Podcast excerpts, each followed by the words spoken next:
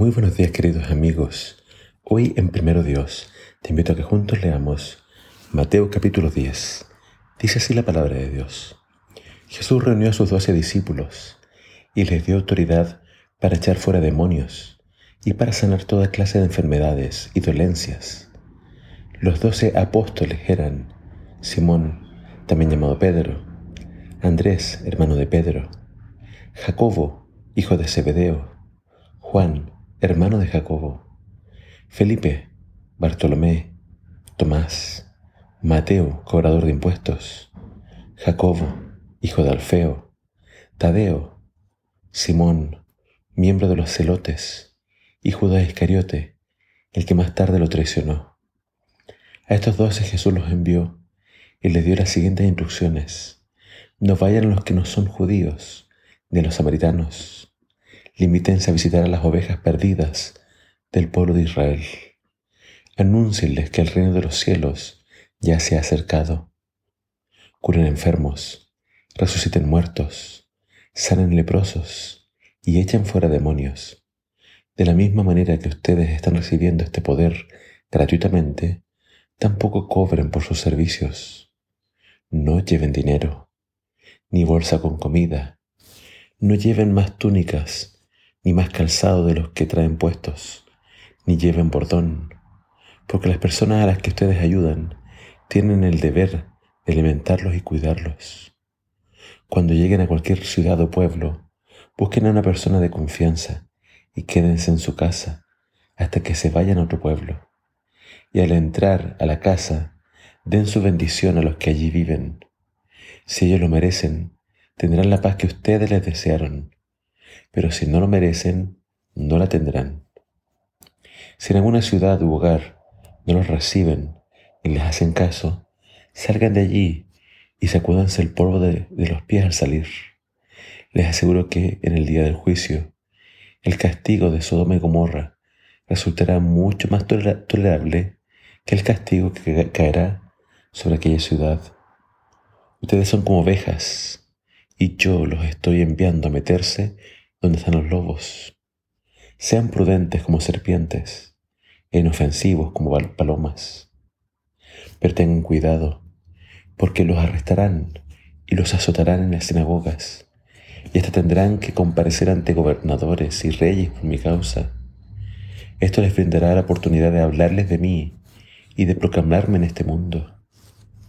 Cuando los arresten, no se preocupen por lo que vayan a decir en el juicio, porque en el momento oportuno se les pondrá en la boca lo que tengan que decir. No serán ustedes los que hablen, el Espíritu de su Padre hablará a través de ustedes. Acá encontramos dos eventos muy importantes. La designación de los apóstoles. La palabra apóstol significa enviado. Y acá estos discípulos, digamos, ahora tienen una misión. Jesús los envía a predicar de dos en dos. Y se nos dan los nombres de estos discípulos, de, esta, de este grupo selecto llamado apóstoles. ¿Y qué podemos decir acerca de este grupo? Este grupo que Jesús elige, que finalmente son la iglesia y el comienzo de su movimiento. Es un grupo muy variado. Tenemos entre ellos a pescadores principalmente, pero hay algunos nombres que llaman mucho la atención. Por ejemplo, el último, Judas, que es el que lo traiciona. Pero fíjate que hay uno de ellos del cual se dice, este era celote. Los celotes eran un grupo de judíos que, a través de la fuerza, querían derrocar al imperio romano. Era muy común que usaran estilos de guerrilleros, donde con dagas eh, se escondían y luego trataban de asesinar a tanto soldados romanos como sus colaboradores. Ellos entonces por la fuerza y la violencia querían establecer el, reino de Israel. Pero claramente ese no era el estilo de Jesús. Que Simón, el ex celote, haya sido incluido en este grupo es increíble. Y estaba junto a Mateo, que era un cobrador de impuestos. Es decir, los trasfondos de cada uno de estos apóstoles eran muy variados. Pero esto nos habla de este ministerio de Jesús que quería unificar a los judíos para que fueran en la misión de salvar a sus hermanos. Fíjate que la misión comienza primeramente por las ovejas perdidas de Israel. Pero claramente después este, este era solamente el comienzo. Después eh, esas, digamos, limitaciones se quitan y el Evangelio tiene que ser predicado a toda criatura. Se les da autoridad a los discípulos para hacer milagros y para predicar. Y se les advierte al final, ustedes van a ser perseguidos. Muchos de ustedes van a quizás entregar su vida.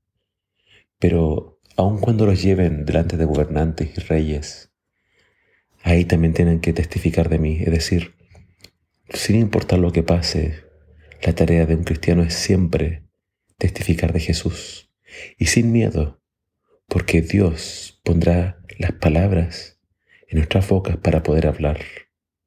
Y también más adelante, no, lo alcanzamos a leer hoy, pero dice de que Dios cuidará de los suyos y aunque puedan quitarnos la vida, dice no nos pueden quitar la vida eterna.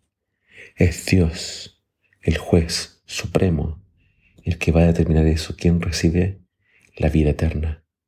Así que Jesús prepara a sus discípulos para lo que viene en el futuro y les da palabras de ánimo, de que no van a estar solos, de que Dios los va a usar, van a ser instrumentos en sus manos y que la victoria final finalmente llegará a su pueblo, a los suyos. Que este relato de hoy nos ayude a pensar en que tú también tienes que cumplir un ministerio, una misión.